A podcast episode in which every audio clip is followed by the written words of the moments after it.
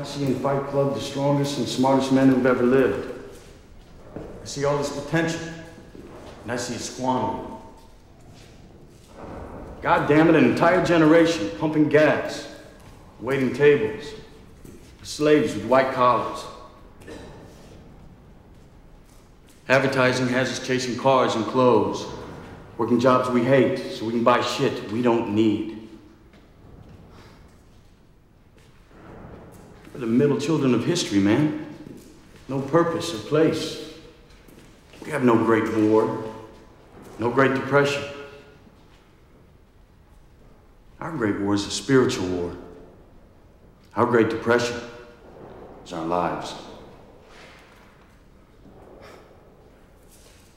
We've all been raised on television to believe that one day we'd all be millionaires and movie gods and rock stars, but we won't. We're slowly learning that fact. And we're very, very pissed off.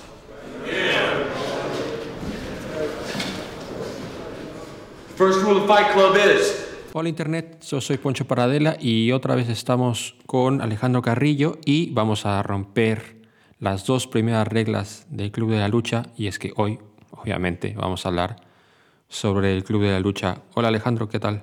¿Cómo estás? ¿Qué onda? ¿Qué onda? Este, pues sí, Club de la Lucha este, en, en Europa y el Club de la Pelea acá en Latinoamérica.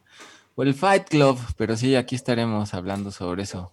Mira, est- estuve pensando justo en eso del Club de la Lucha, del Club de la Pelea y quiero, no sé, a lo mejor es como entiendo yo la palabra, pero creo que me, me gusta más, sobre todo después de leer el libro, el término lucha que el término pelea.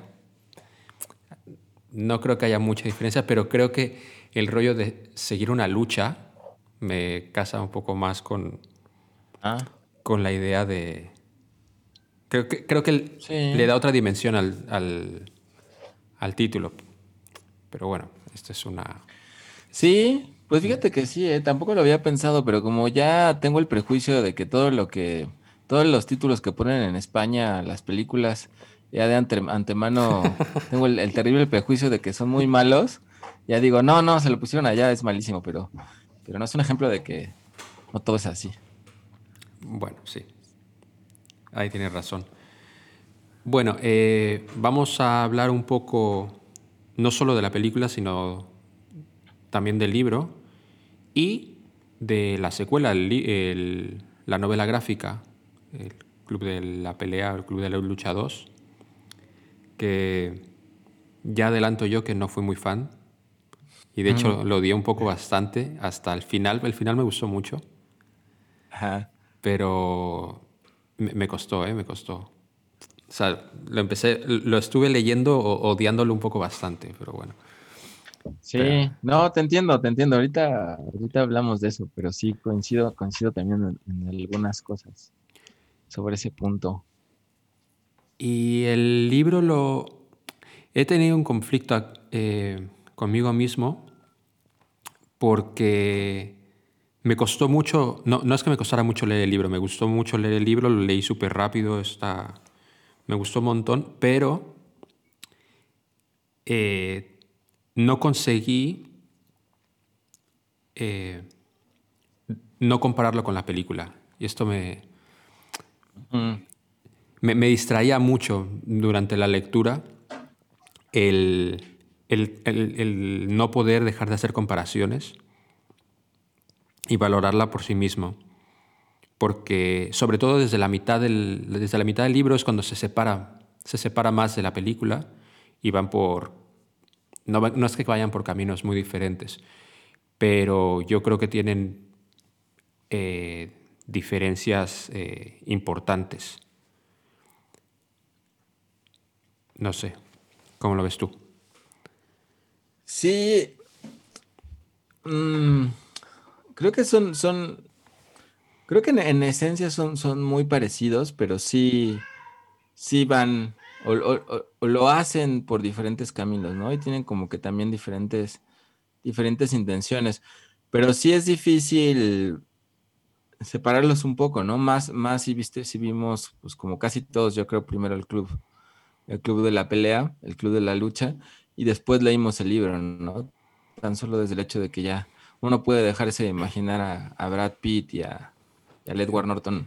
Exactamente. Como, como los personajes, ¿no? Pero sí digo, aparte de eso, pues lo que...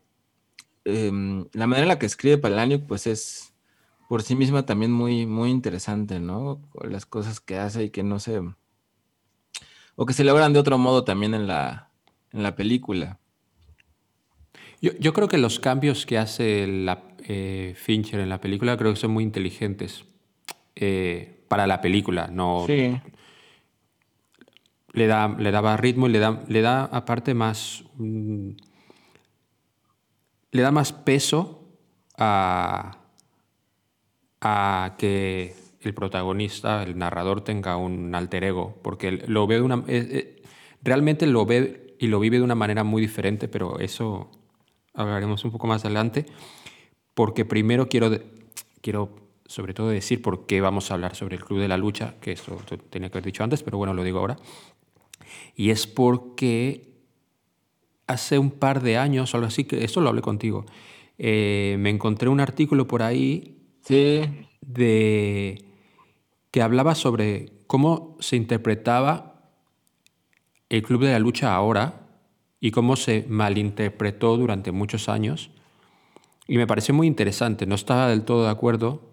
O sea, sí que estoy de acuerdo con muchos de los puntos, pero eh, esto viene casando un poco con lo que ya habíamos hablado en las veces anteriores sobre eh, cómo se interpreta una obra, qué quiere decir exactamente el autor con la obra. Y, y es muy interesante porque aparte tanto el libro como la película son...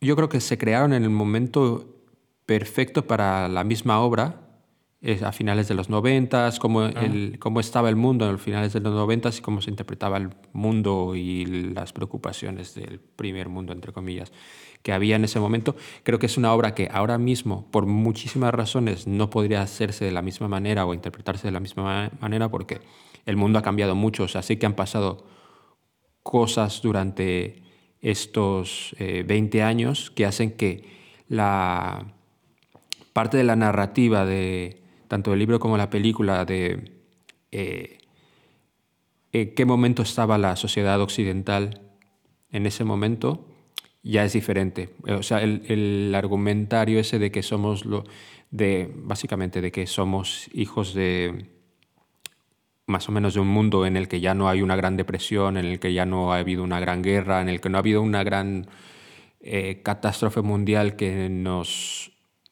eh, impacte de alguna manera y simplemente era eh, la, la, sociedad en ese momento era muy después del grunge y después de todo este rollo y era más como autocomplaciente y quejándose un poco de que eh, todo tiene que ver con el capitalismo. Bueno, la, visión que había en ese momento, que no es que estuviera errónea, que evidentemente está bien, pero que ahora mismo, después de que sí que ha habido una gran crisis económica, de que ahora mismo estamos viviendo una pandemia, de que eh,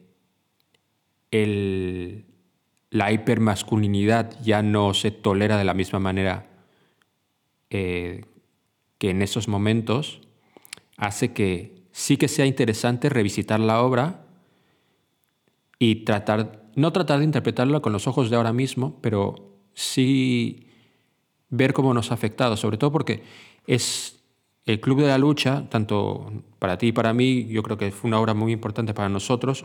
Yo nunca voy a olvidar el día que vi la película porque exactamente la vi el día que cumplí 18 años. Hay gente que celebra sus cumpleaños haciendo cosas más divertidas, pero yo la celebré con una de las cosas que más me gusta hacer en la vida, que es ir al cine. Y dio la casualidad de que era el estreno que había esa semana y vi esa película cuando cumplí 18 años y evidentemente muchas de las de los mensajes de la película, de los lemas de la película, de los temas de la película, eh, tuvieron un gran impacto en mí y obviamente como te conozco y fuimos muy amigos desde después de esa etapa, pues sé que tuvo un gran impacto en ti. Entonces vamos a tratar de hablar un poquito sobre cuál fue, cómo recordamos el impacto que tuvo en nosotros la obra y cómo la interpretamos ahora que ya estamos los dos muy, muy, muy, muy, muy, muy, muy cerca de los 40 años. Tú ya eres un hombre de Ah. bien, que ya tienes niños eh, y todo, y yo, bueno, yo sigo coleccionando juguetes. Pero bueno, eh, cuéntame, ¿cómo, va- vamos a hablar un poquito, ¿cómo viviste tú la obra y cuál fue el impacto que tú tuviste? Que no, no es necesariamente el impacto que te haya seguido, sino cómo Sí. recuerdas el impacto que tuvo para ti el Club de la Lucha a tus 18 años, como yo, en 1999. Sí, pues es, es muy interesante lo que dices porque justo ahora que, la volví a ver, yo no sabía si me iba a volver a gustar tanto como, como me había gustado en ese momento. Em, porque, porque el momento en que lo vi me, me volvió loco, ¿no? O sea, el impacto de esa película fue, fue mucho y- y por supuesto, eh, en su mayoría en un nivel ideológico, ¿no? Resonó, resonó completamente, resonó completamente con lo que, con lo que me hacía falta a mí escuchar en esos momentos de la vida, o más bien con la parte mía que necesitaba escuchar esas cosas. Las escuchó en ese momento y se agarró de ellas como si se tratara justamente de, de, de- de un salvador, de un mesías, ¿no?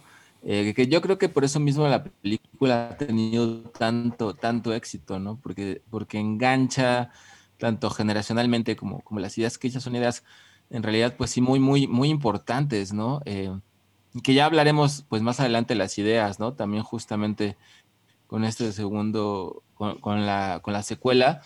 Eh, pero esas ideas, esos, esos arquetipos que representaban en, en la película me, me- me sacudieron, ¿no? Entonces yo sí salí completamente emocionado queriendo hacer un club de la lucha. Eh, recuerdo que le dije a, a- a este, a Osvaldo, al Brambi, una noche que, que me pegara lo más fuerte que pudiera, que porque nunca había estado yo en una pelea. Intentó pegarme, pero, pero suavecito, no lo pudo hacer muy bien. Este, entonces yo sí, o sea, para mí sí era como, emocionalmente era como una solu- Lo que representaba Tyler ofrecía para mí un, una salida, una alternativa a muchos problemas que tenía y que no sabía cómo resolverlos, a cosas que me costaban mucho trabajo. Entonces de pronto esta, estas, esta ideología y esta fuerza bruta magnética de, de Tyler y lo que representaba, sí se veían como una especie de tabla de salvación para mí, que me abría un camino que no habría encontrado de otra forma. Bueno, y esto tiene... Em, bueno, sigue, sigue, y- sigue. Perdón. Sí. No, no. Este. Y ahora esta vez que lo vi, me, me gustó muchísimo la película. O sea, me, de nuevo se me hace un peliculón. Aunque ahora ya lo que ya no me apasionan tanto las ideas. O sea, ya no me apasiona tanto lo que, lo que ofrece Tyler, sino la película en sí mismo. Sí. O sea, lo, lo que plantea la película. Como que antes lo que me apasionaba era la ideología de Tyler, ¿no? Ujú. que todavía encuentro muy atractivo en muchas cosas y muy, muy revolucionaria y creo que lo sigue siendo a pesar de que los tiempos han cambiado y, y que ahora podemos ver otras cosas. Por momentos las encuentro hasta un poco ridículas algunas cosas, ¿no? Pero la película no. Aunque quizás no me enganche ya tanto con Tyler. O sea, ya en ese momento, si me hubieran dado a mí para firmar, me hubiera vuelto un Space Monkey y me, me hubiera ido a formar ahí este a la casa y me hubiera rapado, o sea, que de hecho lo hice no con esto, o sea, no de esa forma, pero lo hice con otras ideologías, ¿no? O sea, me volví un Sí, sí. discípulo fanático de muchas otras ideologías. Sí. Y ahora no, no es lo que me atrae, sino, sino la, la obra como tal que creo que plantea cosas muy, muy, muy, muy interesantes. Más allá, como bien dices, de estas ideologías que a lo mejor ya no, ya no casan tanto, ¿no? Bueno, una de las cosas que recuerdo de este artículo que no lo pude encontrar, porque también empecé allá sobre eh, esta semana leyendo más artículos, no recuperé ese original del cual te compartí en su día y hablamos de él. Estoy leyendo más cosas y más que profundizan más en Nietzsche y en muchas otras cosas. Pero una de las cosas que recuerdo un montón de, del artículo este era que decía que la película retrataba de una manera tan Es que no me acuerdo la palabra, pero hacía tan atractivo a Tyler Dorden que que al final te quedabas con él. O sea, yo creo que una de las diferencias entre el libro y la película es que te es más fácil enamorarte o, comprar a Tyler que no en el libro. También porque lo, el protagonista, lo, bueno, el narrador, eh, lo ve de una manera diferente, convive con él de una manera diferente. Y, y esto también creo que lo leí por ahí, como el primer acto de la película es tan de puta madre, está también puto hecho, que al final eh, mucha gente no termina de entender o no quiere entender eh, el final de la película, que eh, esa es una de las cosas que también quiero discutir contigo sobre qué pasa al final de la película. Porque en el artículo este decía algo así como, creo recordar, a lo mejor recuerdo mal, que en realidad Edward Norton se liberaba al final en el momento que se que mataba a su Tyler Durden. Entonces que al final la película, eh, por un lado hace que te encandiles con Tyler, pero al final te está diciendo que es exactamente eso lo que había que haber dejado. Creo que es mucho más complejo que esto y no, creo que sea exactamente sobre eso, pero es una visión como interesante. Sobre todo porque también tiene como puntos que sí que hacen como muy diferente a Tyler en la película, en el libro. Justo lo estaba viendo hace poco, esta tarde, un vídeo, un vídeo, perdón, un vídeo, un vídeo sobre, sobre esto. Eh, y que decía que una de las grandes diferencias es que, por ejemplo, eh, Tyler Durden en el libro mata gente, eh, mata al, jefe de, de, Edward Norton, y en la película hace hincapié en que él no, eh, pues, cuando hace los atentados y tal, que los, los edificios están vacíos y él no le ha hecho daño a nadie. Entonces, hace que tú empatices hace que todo momento empatices mucho con él, porque incluso en ese momento es como está, está haciendo caer todo el, todo el entramado crediticio, liberando a, de deudas, a, sobre todo a, la gente que se vive de tarjetas y todo esto que deben de estar con el agua al cuello. Entonces, claro, tú empatizas con eso porque es como, that's the right thing, ¿no? Y, bueno, he perdido el... Sigue, sigue, sí tú. No, no, claro, y por eso también el salto con la novela, ¿no? Que, que sí, eh, con la novela gráfica de la segunda parte, que, pues ahí el Tyler es como igual de, de, violento, ¿no? O sea, o sea, no, no casa ese Tyler con el Tyler de la, de la película, que sí era, o sea, era violento, pero no era... No era malo, por decirlo de algún, de algún modo, ¿no? Eh, y, y sí, y en la novela gráfica, pues justo lo plantean como, como, como, como, como el mal a través de los tiempos, ¿no? Que, es una idea muy, muy distinta también. Sabes, una, yo creo que la escena que más me impactó del, leyendo el libro y que me hizo ver como una, la gran diferencia entre una obra y otra es cuando van a buscar al, al chaval este que trabaja en la, en la tienda de, bueno, en la tienda de abarrotes, en, la, en el supermercado este. Ajá. Y me pareció súper interesante que en el libro no está el Durden el que, el que protagoniza esa escena. Es, eh, en este caso, el Edward, bueno, el Edward Norton. Ajá que a partir de ahora voy a llamarlo, para no estar con este, lo voy a llamar Sebastián porque en el libro, en la, en la novela gráfica le llaman Sebastián, que yo pensé que en algún momento en el libro se iba a decir eso, pero no es así. No. O sea que eso fue como una de las cosas que sacas de la novela gráfica, pero bueno, vamos a llamarle Sebastián. Me pareció muy interesante que esta, que esta escena la protagonizara Sebastián en el, en el libro, y no así en la película, porque te digo que una de las cosas que encuentro muy diferentes de la película y el libro es que en la película Sebastián es, tiene un conflicto más grande con Tyler Durden porque está como, sí que, sí que quiere ser como él, pero al mismo tiempo, sobre todo cuando empieza el, proyecto Caos, eh, él se, se, empieza a separar de él porque empieza a tener miedo exactamente a dónde va. En cambio, en el libro, él es partícipe casi todo el tiempo del nacimiento y la creación y cómo se va desarrollando el proyecto Caos. Hasta... De hecho, creo que el gran conflicto, el gran conflicto en, en el libro no es que él no esté de acuerdo con lo que se está desarrollando y lo que está pasando con el proyecto Caos. Es que Tyler Dorden va a terminar tomando, eh, bueno, robándole su identidad. O sea, él, al final contra lo que se revela es contra el no querer desaparecer en Tyler Durden. Ajá, ajá. En cambio, en la película, su conflicto no es ese, su conflicto es eh, hay que parar esto porque este tío se, ya, o sea, se, ha pasado. Va por un camino que yo no quiero seguir.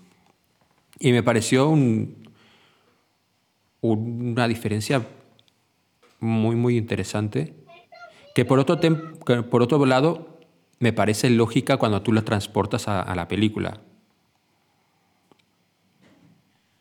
Porque eh, diferencias más un personaje del otro y, creas un conflicto como más fácil de, contar. Y yo creo que también más interesante. Sí, bueno, y además, o sea, yo pienso que los dos al final de cuentas son parte de, de lo mismo, que, que, es mm. como lo que yo le encontré a la película más esta vez y que por eso me gustó tanto, que fuera, como te decía, de las, de las ideologías, para mí la película, pues es nuevamente un, un Jekyll y Mr. Hyde moderno, ¿no? Em, ahora que estaba muy clavado en estos temas de psicología junguiana y la sombra, y, y, este ver que la sombra, según decía Jung, es pues todo lo que, todo lo que vamos rechazando de nosotros mismos todo con lo que no se identifica nuestra personalidad y que rechazamos, lo vamos echando en ese saquito que va construyendo la, la sombra, ¿no? Es todo lo que no reconocemos en nosotros mismos, pero que también es necesario y nos hace mucha falta, ¿no? Entonces, esta lectura, pues Tyler Dorden es claramente la sombra de, de este, de Sebastián, como digámosle así, eh, y lo necesita para un montón de cosas. O sea, es una energía suya que necesita integrar a su vida eh, porque él es todo lo contrario, Tyler, ¿no? Es un chico con, filosofía de vida IKEA, como le llaman, que se la pasa viendo este, revistas de muebles y, necesita contactarse con esa violencia, que siempre es normalmente el lugar a donde mandamos a, todo lo violento, a esa, parte de nosotros de la sombra. Entonces Tyler es, es, necesario, es importantísimo que surja Tyler Dorden, pero el problema, que, que es lo que pasa y lo que es muy atractivo que pase es cuando esa sombra toma el control y desaparece a, las otras partes de ti mismo que también tendrían que ser igual de importantes, ¿no? Em, creo que en ese sentido los dos, estos dos ángulos, como lo manejan en la película como en el libro, se podrían interpretar de ese mismo modo, ¿no? Uno no quiero desaparecer en él y otro no quiero seguir este camino porque ya se pasó, pero es un riesgo de una energía tan, tan grande que de pronto sea liberada así, ¿no? Darnos cuenta que eso, esa parte nuestra nos hace tanta falta y de pronto darle, entregarle el control por completo de todo hasta que nos coma, tal cual como Jekyll y Mr. Hyde, ¿no? Cuando se convertía en, en Mr. Hyde, pues hacía cosas completamente opuestas a lo que hubiera hecho el doctor, el doctor Jekyll. Entonces, eh, la película me parece interesantísima, retomando también esto que decías del otro artículo sobre la masculinidad y todo esto, que también decía eso, ¿no? Que, de algún modo el lugar en el que se ponía a la mujer y, a lo femenino, pues está muy, muy mal parado en la película. Eh, yo ahora creo, y, nuevamente que la volví a ver, hablando de esto de la sombra, es que justamente lo que lo que logra, lo que restablece en cierto sentido el equilibrio es la energía femenina en la, en la película. ¿Por qué? Bueno, que en realidad... O sea, bueno, una de las cosas que he estado viendo y, y que en, su día no, no, lo interpretaba de esa manera porque tampoco me fijaba en esto, sobre lo de la hipermasculinidad y tal, es que en realidad Sebastián, cuando... Digamos que el detonante de todo es Marla, ¿no? O sea, estamos de acuerdo que el detonante de todo es Marla. Pero él para, para cuando llega ese momento, él, eh, él está haciendo todas las cosas que en la sociedad se, se, hace, toma siempre como que son cosas de mujeres. Empieza a ir, o sea, literalmente va a un grupo de ayuda de tíos eh, sin, sin, testículos, eh, va a compartir sus sentimientos, va a llorar y, eh, y en el momento que entra Marla Singer y él y una de las cosas que, que, yo estuve percibiendo viendo la película sobre todo que, que él, sobre todo habla que lo que le molesta de Marla Singer y porque él es detonante de, de que luego eh, él crea a Tyler Durden, bueno, se entrega a Tyler Durden, es que se ve, se ve a sí mismo pero no se ve a sí mismo solamente. En, su momento era, él repite mucho tiempo, eh, muchas veces lo de, del turista, eh, lo de impostor, pero yo creo que no ah. solamente, ahora viendo esto y después de haber leído tantas cosas y tal, ahora sí que lo veo, sí que lo, sí que lo vi de esta manera, que no solamente es que se vea, vea que hay alguien que es un impostor, sino que al mismo tiempo está viendo que ese impostor es una mujer. O sea, creo que sí que es Creo que, creo que es, si hubiera sido otro, si hubiera, si hubiera pillado a otro tío haciendo lo mismo, no hubiera sido eh, tal detonante. Porque claro, entonces se, ve, se, ve, a sí mismo y por eso se tienen que entregar a... bueno, no lo sé. Eh, ¿Cómo lo ves tú? Sí, o sea, yo, yo pienso que es, o sea, es interesante esto que dices, porque sí, Marla es la que es la detonante. O sea, de alguna manera, vuelvo de nuevo a este planteamiento de la, de, la psicología junguiana, ¿no? Por un lado tenemos la sombra, que es mm. este aspecto reprimido de nosotros que no tenemos en contacto. hay otras dos figuras que son el ánima y el animus. El ánima es lo, lo femenino, la imagen de lo femenino dentro de los hombres. Y el animus es la imagen de lo masculino dentro de las mujeres. Entonces, como si de alguna forma Marla fuera la imagen del ánima que también ayuda a conectar con la profundidad, o sea, el ánima ayuda a conectar con la sombra. Em, y este contacto de la sombra está desequilibrado porque eh, Sebastián nunca reconoce a, Marla, ni la quiere, la detesta, o sea, no, no hay ninguna forma ni relación ni integración con ella. Eh, y, y, como no está integrada, digámoslo así, o sea, como, como él no la reconoce como una parte suya, todo se desequilibra y se va al traste y la sombra empieza a cobrar este, cada vez más fuerza, cada vez más fuerza y, deja de ser, o sea, la sombra deja de aportarle a Sebastián lo que necesitaba y para lo, y para lo que lo necesitaba. Y empieza a írsele la olla con todas estas ideas ridículas y raras que ya empiezan a sobrepasar cualquier cosa. Pero por eso te digo que al final la película se me hace muy bonita porque yo creo que más que más que Sebastián termine matando a Tyler y desechándolo, termina integrándolo a su vida, termina, termina diciendo, ya no necesito que estés afuera de mí, porque eres parte mía. Sí, sí. Y el equilibrio ocurre porque justo en la escena final llega con Marla y los dos están agarrados de la mano. O sea, hay una reconciliación entre el principio masculino, de hipermasculinidad y lo femenino. Y los dos están agarrados de la mano y le dice, me conociste en una etapa muy extraña de mi vida. Entonces a mí se me hace muy, muy, muy bonito ese final y muy, muy chido porque es justamente estas diferentes fuerzas internas que estaban en Sebastián en desequilibrio, al final están, están las tres juntas. La sombra no lo sobrepasa, pero él asume que él dice, no, yo soy Tyler. O sea, esto, o sea él se da cuenta que Tyler, que Tyler no es alguien externo, sino que es parte de él. Entonces lo asume y dice, Tyler es parte mía y se reconcilia con su parte, con su parte femenina que estaría representada por Marla y, juntos este, están, pues, están integrados, ¿no? Eso me parece muy, muy, muy bonito y creo que, creo que igual eso no se nota tanto en el libro, por eso a mí me gusta mucho también por eso la película, que creo que un planteamiento que a mí al menos me permite leer, leer eso que me gusta mucho. Em, y que trasciende este nivel del que hablábamos, ¿no? De, si nos quedamos, hace poco una, amiga mía que es directora de teatro y escritora, pone en su reseña que no, que había vuelto a ver el Club de la Pelea y que era una película para, para adolescentes, un poco ridícula. Y yo creo que podría uno quedarse con esa lectura si uno sigue pensando que la película se trata de, de defender las ideas de Tyler, ¿no? Eh, de que hmm. todo lo que dice Tyler es cierto, tal como nos lo creímos en, en su momento en ese momento, pues sí, o sea, uno puede ver que esas ideas, pues al final de cuentas son solo ideas y, los que hayamos intentado volvernos Space Monkeys, veremos que pues no, sale nada bueno de él, ¿no? ¿Sabes por qué? Yo creo que también es como... no, no, es un...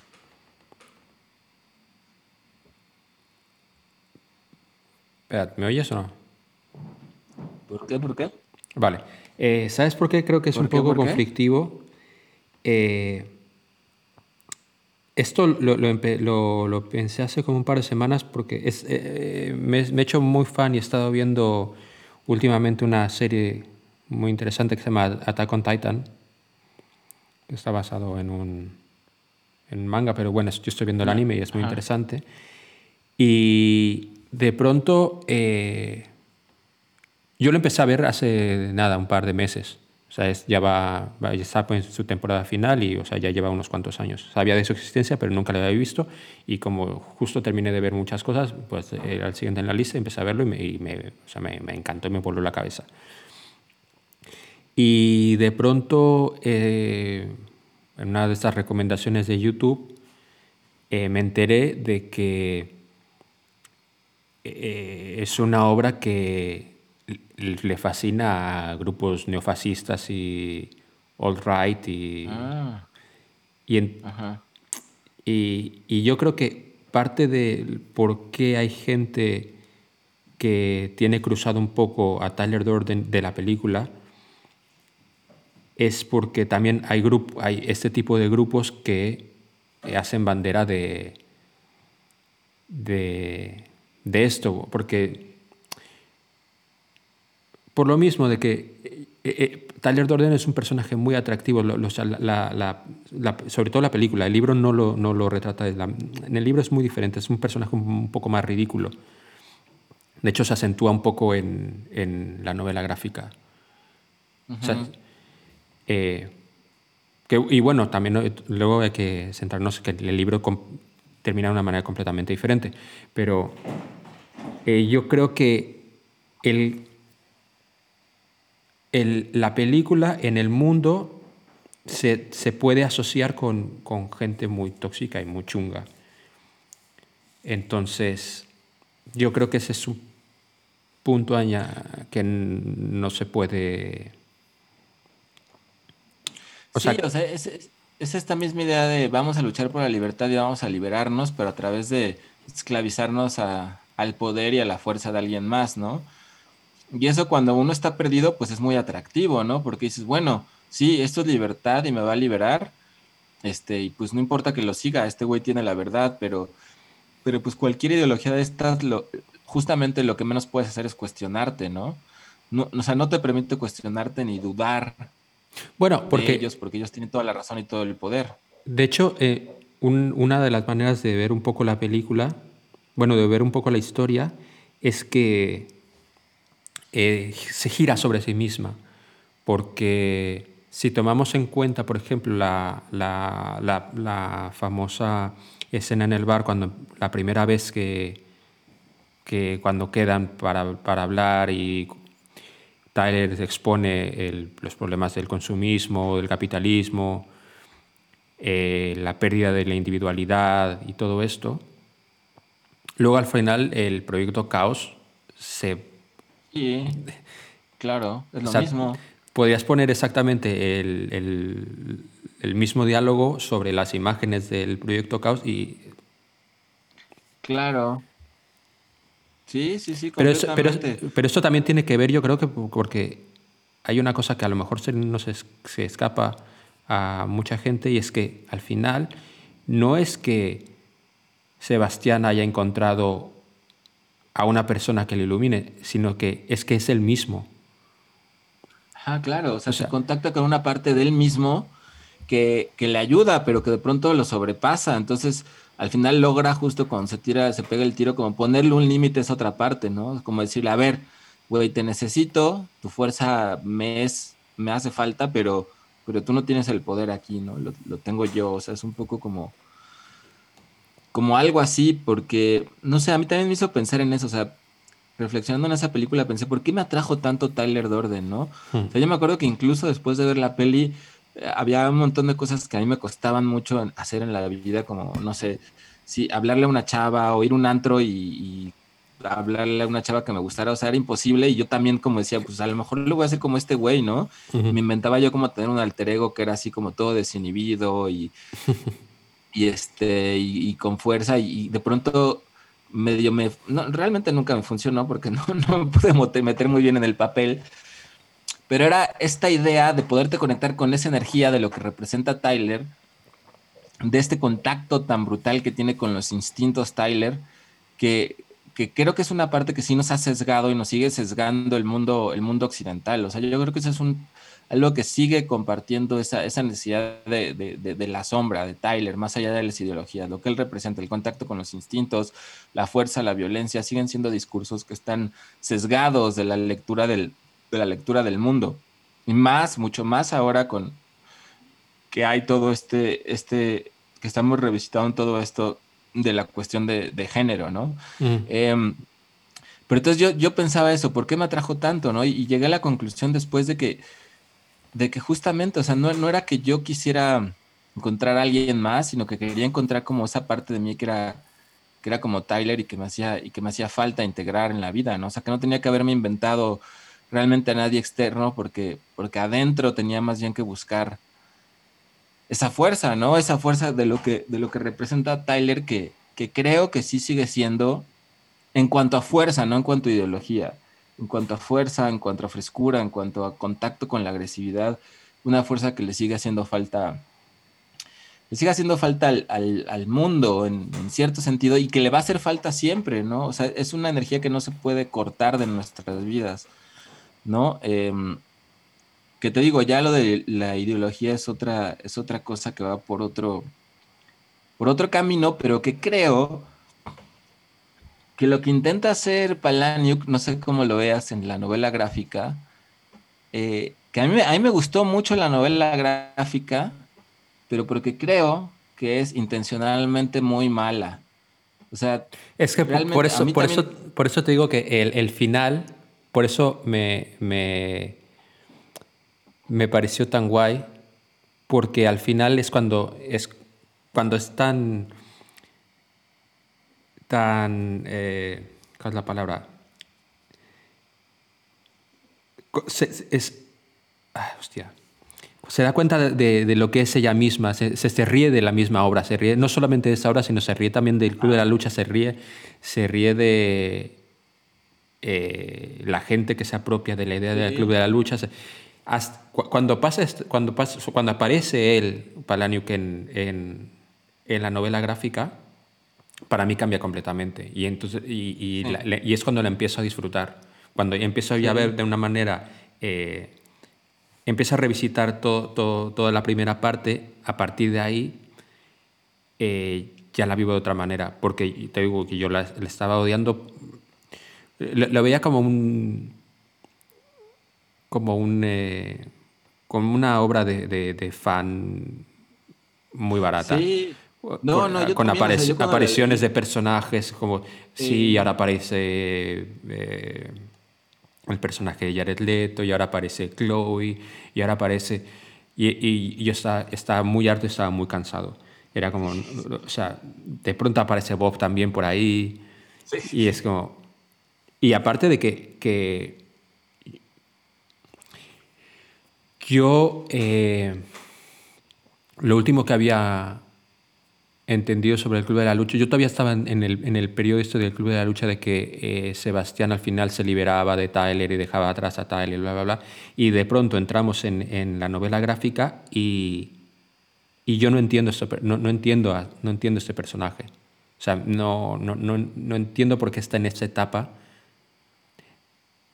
Da, da, igual, da igual qué interpretación tú tengas eh, el final de la película.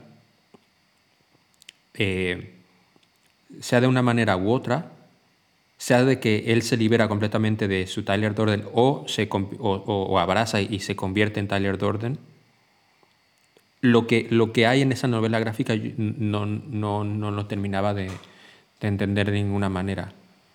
Sí. Sí, no, no coincido contigo. A mí, habían, a mí me, me, me habían encargado hacer una reseña del libro me lo habían mandado así, este, me lo regalaron entonces, además, como era del editorial, pues tenía que escribir algo bueno. Entonces, yo todo al principio dije, puta, ¿qué voy a hacer? Esto está terrible, ¿no? Y estaba muy, muy enojado, ¿no? O sea, todo giros argumentales inconsistentes y estos niños, este, ancianos y que ya estaban rescatando y eran hackers y, y una de ellas era Chloe. Esa cosa que dices así como, ¿qué esto qué onda, no? Pero justamente creo que a mí por eso me gustó tanto, porque para mí era Palanio destruyendo su propio legado, ¿no? Y nada se me hace tan revolucionario como eso.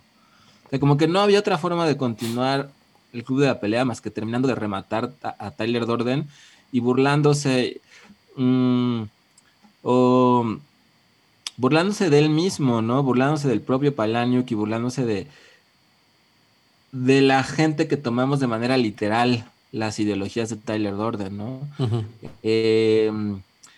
Por eso, ¿no? Por, eso mismo, o sea, y, va contando, ¿no? Todos los que han hecho clubs y la primera regla del club de la cerveza es no hablar del club de la cerveza, ¿no? Que, existen en diferentes partes del mundo y, o la parte que le dice, no, pues es que tú nada más eres un escritor que, escribe cosas para que la gente se tatúe, ¿no? Por todas las frases bonitas que, que dices y todo eso.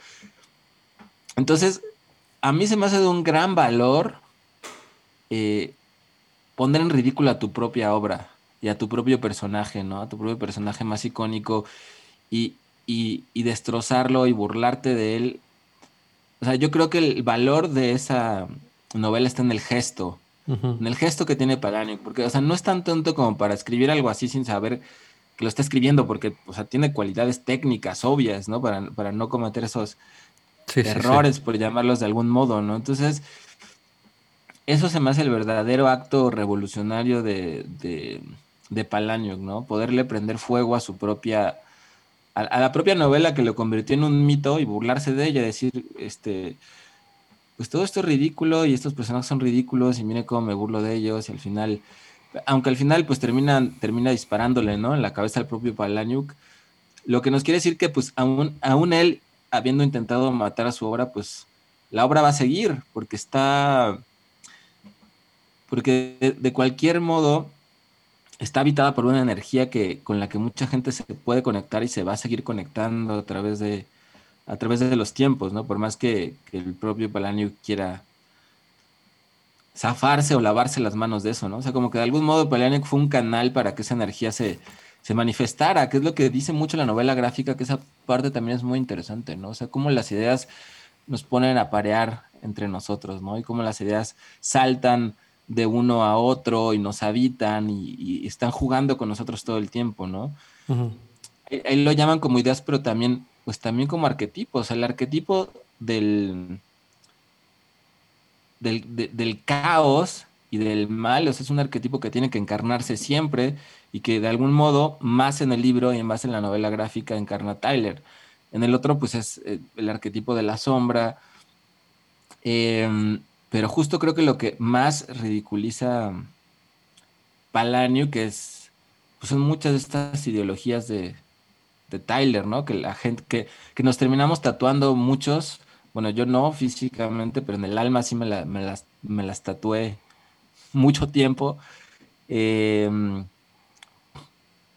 y, que hacían justamente que volvían o que, o que traían a gente que la misma película criticaba, ¿no? Como, como bien lo dices, porque pues no hay mucha diferencia entre ser un Space Monkey que entre ser un chico Ikea, en el fondo, ¿no?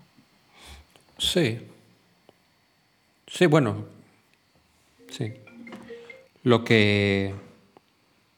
Lo que te digo que es, es más conflictivo y esto no, no, era, no era tan consciente de, eso, de, de esto es que eh, atrae a un tipo de gente que, que, se, ¿Cuál es la reacción que tenemos que tener ante eso? Esto, esto es una cosa que he estado pensando en las últimas semanas, como eh, ¿qué, qué, haces con eso? ¿Cómo convives con eso? ¿Cómo convives con algo que, que algo que, que te gusta, que simplemente es una película, o puede ser una serie, o puede ser un deporte? ¿Cómo, cómo convives con sabiendo que esto le da gasolina a, a, a gente con la que, que, que, es peligrosa y que no, tienes, no quieres tener nada que ver con esta. Pues es que eso es un motivo muy, es una cosa muy interesante porque, o sea, no creo que la gente sea peligrosa en sí, o sea, yo creo que muchos de los que nos hemos enganchado con, con el club de la pelea, pues más bien éramos chavitos chaqueteros que en pocas palabras necesitábamos una figura paterna. Bueno, que es para mí todo el planteamiento sí, sí. del libro. Eh, que se nota eso mucho más en el libro, ¿no? Sí, o sea, no. porque Tyler, justamente, o sea, para los Space Monkeys era una figura paterna y para nosotros también. Al menos mm. para mí, o sea, era esta figura ideológica que te iba a guiar y te iba a decir un montón de cosas. Entonces, yo creo que el, a la, la, gente que nos tomamos más literalmente esta película era la que nos podía, este arquetipo de, de figura paterna más nos hacía falta, ¿no? Bueno, este, es, entonces... Espera, hacer ¿sí? un pequeño inciso. Creo que hay una cosa que también, es una de las cosas que también eh, eh, me he dado cuenta un poco, que también nuestra situación geográfica también altera un poco la percepción que nosotros... Quiero decir, cuando, cuando me refiero a qué tipo de gente me parece como, por lo menos que sienta raro, es que, claro, lo, lo focalizo en otro sitio. Creo que para, para, nosotros vivirlo, vivir este tipo de obras de en donde vivíamos como en donde estábamos en, en la situación de nuestra vida es completamente diferente. No sé si sí, entiendes más o menos o sea, por dónde. como- Sí, te entiendo. O sea, como, como cómo puede prenderle gasolina a gente que, mm, que pudiera hacer cosas que, que dañaran mucho, ¿no? Pero creo que es el mismo caso, por ejemplo, con el Guardián en el Centeno. O sea, fue el, era el libro favorito del güey que mató a, a, John Lennon, ¿no? Y se lo sabía de pe a pa y sentía que el Guardián en el Centeno le hablaba a él y que y, lo tomó de un modo literal y, no solo él, otro par de asesinos seriales más y gente muy desequilibrada han tomado ese libro como, como su Biblia. Pero por otro lado, ese libro es, es uno de mis libros favoritos y- y ha conectado con otros millones de gentes, también muy rotas, pero que no harían ese tipo de cosas, ¿no? Entonces yo pienso, que, que en ese sentido, pues no es responsabilidad del... No, no, evidentemente. Y de- hecho, eh, de hecho, esto es un poco lo que él también deja ver en la novela gráfica. Ajá, ajá. Sí, o sea, cada quien se conecta con lo que es en el fondo, ¿no? Y con lo que necesita conectarse. Y cómo pueda uno manejar esas energías o fuerzas, pues ya es cosa de cada quien. Obviamente yo, De hecho, si no hubiera conectado así con el Club de la Pelea, me habría conectado con otra cosa. Y que de hecho me conecté con otros muchos miles de religiones, ideologías, cosas, hasta que llegó un punto donde ya tuve que dejar de ser un Space Monkey de tantas cosas, ¿no? Y, y por primera vez decirme, bueno, esto es lo que piensan todas estas figuras, pero tú qué chingados piensas. O sea, Claro. Sí, de, de hecho una de las cosas eso- interesantes que ha dicho Palanic por ahí en alguna entrevista es que en realidad la gente eh, misma proyecta sus propios su propio ser en lo que en lo que en lo que leen, los pro- en lo- su el propio significado en el texto, o sea, tiene que ver más con la persona que con la obra en realidad. Sí, por supuesto. Siempre, siempre. Hay una. Hace poco también oía, ¿no? De esta amiga directora de teatro que. Yo casi no sé de teatro, pero dice ella que muchas veces cuando, salen del teatro se pregunta, ¿no? Este. Bueno, yo no sé tú qué obra de teatro viste, pero la que yo vi, o sea, como asumiendo que, que cada quien iba a ver una obra de teatro distinta, o sea, que era imposible que todos vieran una obra de teatro, la misma obra de teatro, ¿no? Y, y pues es cierto, o sea, tú qué, qué, qué libro leíste, qué obra viste, o sea, todo tiene que ver con, pues con quién eres y, con el momento de tu vida y con el proceso de tu vida por el que estás, estás pasando, ¿no? Entonces yo creo que para esa etapa, eh, y, y, por ejemplo para mí que me hacía mucha falta una figura paterna en ese sentido, pues Tyler venía a la perfección, ¿no? Entonces fue así como, como un imán. Sí, porque es que, bueno, y, es que me encuentra, me, cuesta entrar en conflicto con lo que dice Tyler durante la, bueno, no, no, no todo, pero muchos de los mensajes de la película es que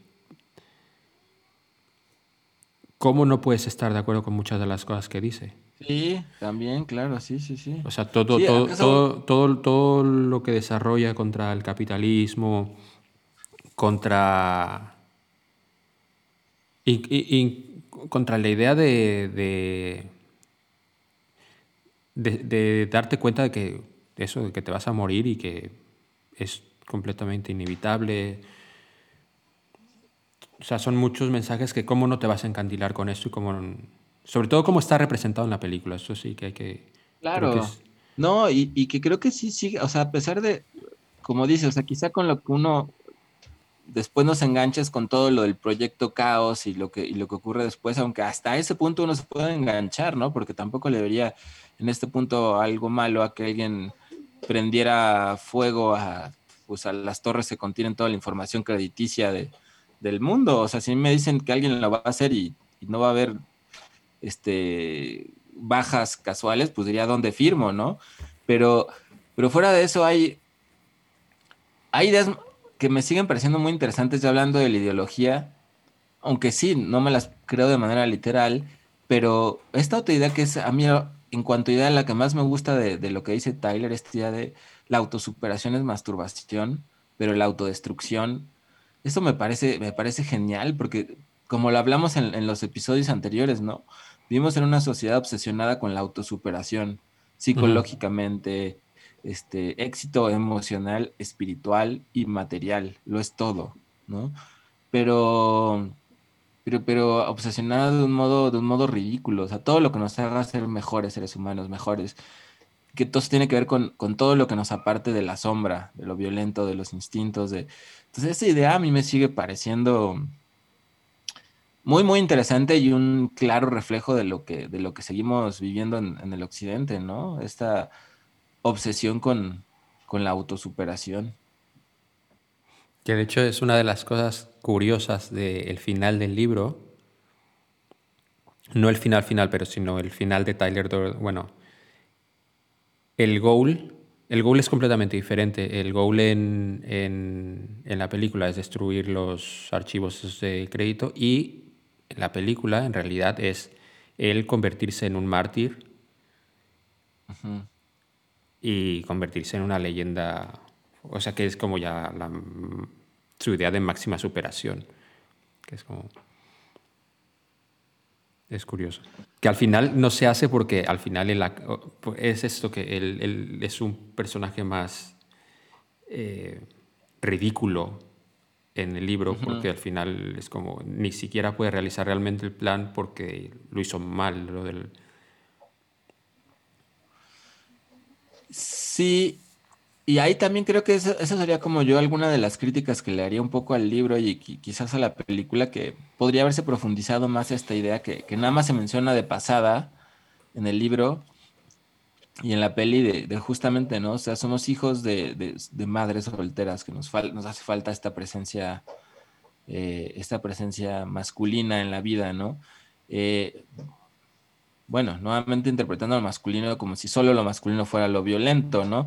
Que también ahí hay un, sesgo quizás, ¿no? Como si la única manera de conectarnos con lo masculino fuera a través de, los, de los golpes.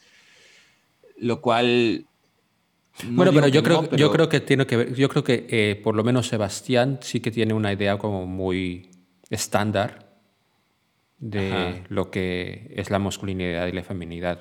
y por eso más o menos le pasa esto. Sí. Sí, sí, sí, porque él, él está como en, en, el medio, ¿no? Porque sí, porque él, o sea, la idea que él tiene de lo masculino es Tyler Dorden. ¿no? Y pues es una idea demasiado exagerada, ¿no? No, digo que mucho de ello fuera algo que sí es y, cierto para él, pero, pero es una idea ridícula, como si eso fuera la esencia de lo, de lo masculino. Ese es un tema muy interesante. Yo creo que sí hay algo ahí de lo masculino, pero no, pero, pero un poco distorsionado, ¿no? Y, y, ridiculizado. Bueno, eh, sabes también una cosa que también es muy diferente y que esto sí que me gustó un poco más en el libro, que es la relación de, él con Marla. Creo que en, en la película queda muy por encimita eh, el personaje. O sea, eh, sirve como detonante y también creo que no se pudo haber hecho de la misma manera porque si se hubiera hecho de la misma manera hubieras descubierto un poco antes el twist, aunque bueno, luego ya cuando vuelves a ver la película es como bastante obvio todo, pero eh, creo que tiene una relación más romántica, hay una relación mucho más romántica de Sebastián con, con Marla, que es. Yo la encuentro más bonita. Y luego, luego aunque al final también. Eh, a ver, eso tiene que ver con eh, el orden en el que revisité las cosas. No creo que haya sido. Bueno, no sé si es el mejor o peor, pero es el orden que escogí, que fue primero leí la novela gráfica, luego leí el libro y luego, ayer vi la película. Entonces, eh, volviendo a que la novela gráfica hace muchas cosas muy ridículas y muy absurdas, eh, en el final de la película, antes de que, eh, de, lo que, de que Tyler quiera hacer explotar la bomba esta para tirar el edificio este, Marla va con todo el grupo de autoayuda a, ayudar a Sebastián a salvarlo, porque ya, ella ya es partícipe junto con Tyler, digo junto con Tyler, junto, justo junto con Sebastián, de detener a Tyler Durden. Y el, el, es que no pude evitar sacarme de la cabeza eh, que no tenía nada que ver, pero esto es porque leí primero la novela gráfica e imaginarme a todos los, los niños ancianos corriendo, entrando y e, ese, ese, momento se me distorsionó un montón. Sí, sí, sí, sí, sí, es que sí, realmente la novela gráfica es muy, muy, muy ridícula, ¿no? Em, sí, creo que eso es... es, no, pero te digo que, que, que la diferencia es que que la aparición de Marla en el final de la película no es porque los Space Monkey la, hayan secuestrado y la hayan llevado ahí porque Tyler la, que tiene, la quería tener ahí, sino porque ella es consciente de todo lo que está pasando y quiere ayudar a, y quiere ayudar a Sebastián porque sí que tiene una relación amorosa con él. Eso también es muy importante, sí. Que de hecho también en la novela, ¿no? Aparece al final como el final, un final alternativo al, hmm. a, Fight Club, ¿no? Y también es un poquito así, ¿no? Porque la lleva, este, pues va justo con todos los del grupo, ¿no? Y, van, van también a, rescatar a, a Sebastián. Pero es, interesante también, ya no nos dio tiempo, pero de, que habláramos, este, pues de David Fincher, ¿no? Porque es un director ah. muy, este, bueno, voy a hacer un pequeño inciso en esto. muy disparejo, ¿no? Espera, voy a hacer un pequeño inciso. Es que en realidad este capítulo, en principio lo íbamos... Una de las cosas que yo tenía pensado es no hablar sobre el Club de la Lucha, sino hablar de David Fincher. Pero eh, creo que nos iba a pasar incluso peor que con lo de Aronofsky, que al final eh, no puedes entrar de lleno en una de las películas porque quieres hablar un poco de todo y creo Fincher siendo uno de mis directores favoritos y teniendo unas películas no quería pasar muy por encima del, del Club de la Lucha prefería profundizar en, en, el Club de la Lucha pero bueno sí Fincher es que Esto, ¿El Club de la Lucha es tu película favorita de Fincher? Sí, yo creo que sí. Sí, se me hace muy, muy grande. Pero es que es muy interesante, Fincher. Digo, ahí eh, vi esta última, la de Mank, y me gustó, me gustó, la verdad me gustó bastante. no la he visto todavía, quiero verla. Está ahí en Netflix, ¿no? Sí, lo sé, lo sé, pero no, no, no la he visto. Me- Es, es- no tiene nada que ver, absolutamente nada que ver. Se me hace como un camaleón ese güey. O sea, no, no, no le encuentro un estilo como tal, a diferencia de Aronofsky, sino que hace muchas cosas muy distintas. Pero, por ejemplo, me acuerdo que Benjamin Button es de las películas que más he odiado y despreciado en la vida, ¿no? Así nunca, nunca la he visto. Nunca la he visto y, vi y- soy reticente a además creo verla. que fue muy, muy cercana al Fight Club, ¿no? Te dije, ¿esto qué es? Dios mío. Este, es de las películas que más me ha hecho enojar después de salir a una sala de cine. Junto con, creo que con, con una de donde salía Johnny Depp con no sé quién más, que fue también una cosa muy terrible. Este, pero sí, eso me pasa con Fincher, pero bueno, Pero bueno, eh, eh, eh, yo creo que esa es una película muy larga, pero es una película que siempre que voy con alguien a su casa o algo así, me dicen, vamos a ver una peli, recomiéndame una peli. Hay una película que siempre pongo y es Gone Girl, Perdida. Es una ah, película que me, sí, es una película que me, me fascina esa película. Que es muy larga y nunca me doy cuenta de que es tan larga, pero es una película que me parece súper interesante de ponerle a, la, ponerle a la gente porque hace una cosa que me encanta. A mí me encanta mucho el género de, de- de misterio, de- del crimen, de, de qui- quién ha sido, cómo ha sido y tal. Y esa es una Ajá. película que, sin hacer muchos spoilers y tal, pero que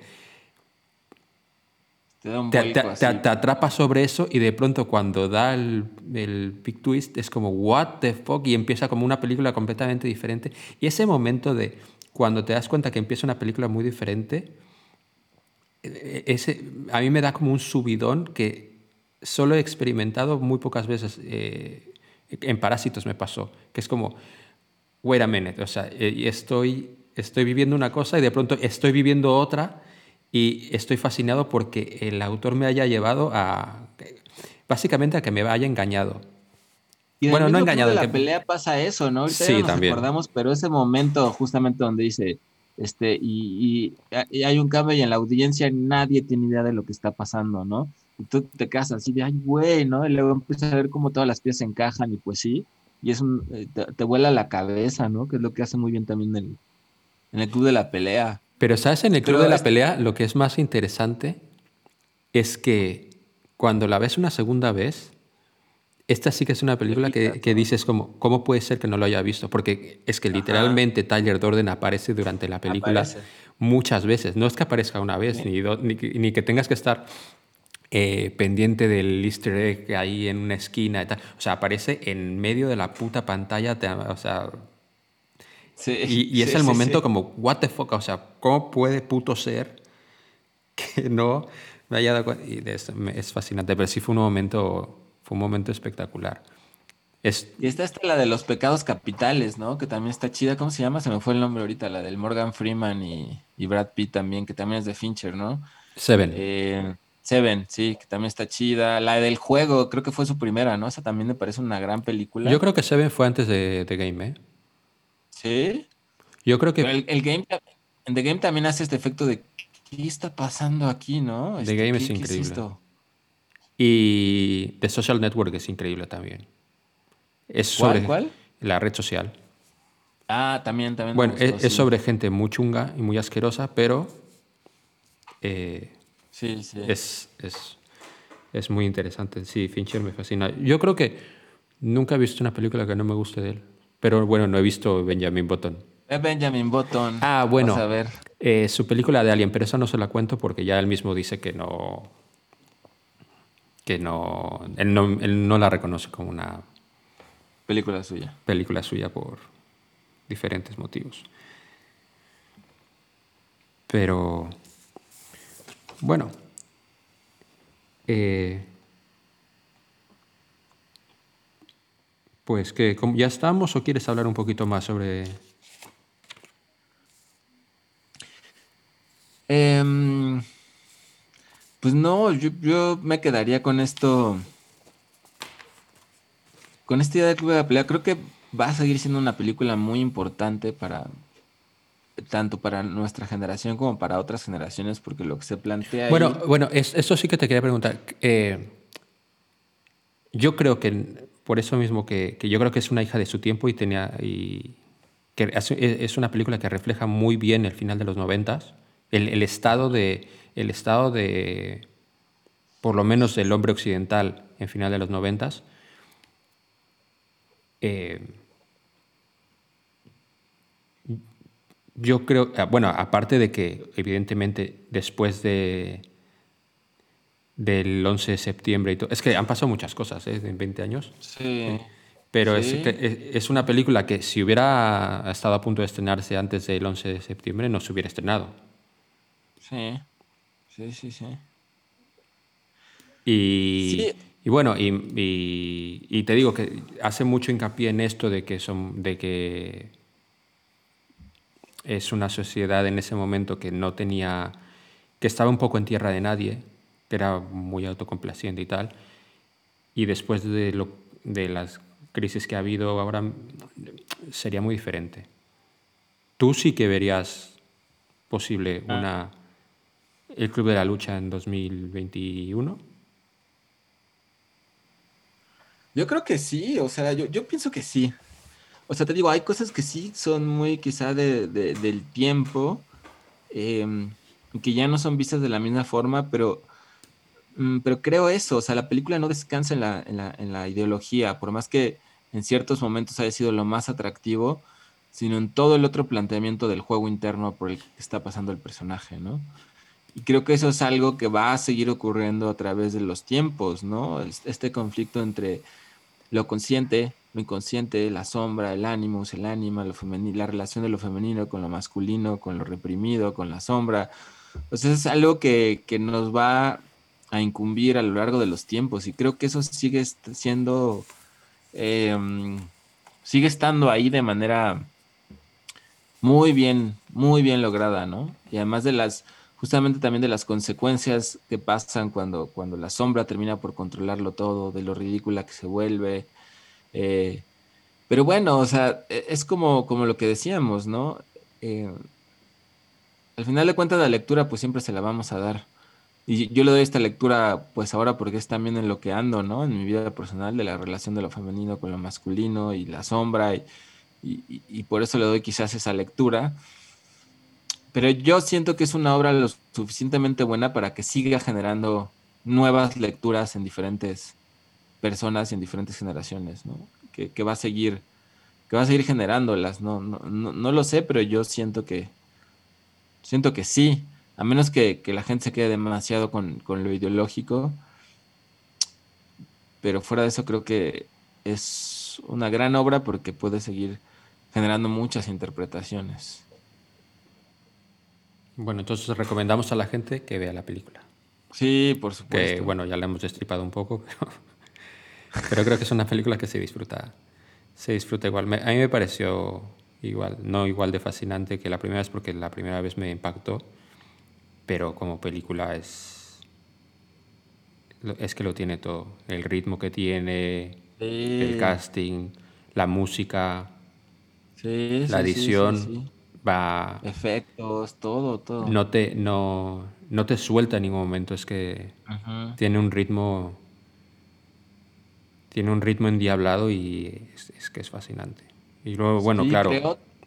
Creó, también un, tipo de narrativa para el cine. Creo que esa película creó también una, narrativa muy, muy distinta, un modo de narrar en imágenes que según yo digo, no sé tanto de cine, no, no sé mucho más bien, eh, que creo que es de, es de, las primeras películas, ¿no? Que, proponen esa, esa eh, narrar de esa manera. Y eso me parece también muy, muy bueno. Mm, bueno, no estoy seguro que sea de las primeras, pero bueno, sí. Cae dentro de estas. Cae dentro de estas. Bueno, pues. Pues esto ha sido el. El Club de la Lucha, revisitándola en 2021, revisitándola y redisfrutándola. Y bueno, pues. Eh, nos vemos en la siguiente eh, ya, ya buscaremos algo tan, tan interesante como, como esta obra para, para destriparla. Así que, bueno, ¿dónde te puede encontrar la gente, Alejandro Carrillo? Pues estoy por ahí en, Alejandro Tweet, en el Twitter, en el Instagram, estoy como el, Alejandro Carrillo escritor y también en Facebook el Alejandro Carrillo escritor, por ahí ando. Bueno, y a mí me puedes encontrar en arroba ponchaforever, tanto en Twitter como en Instagram. Y bueno, hasta la otra internet. Adiós.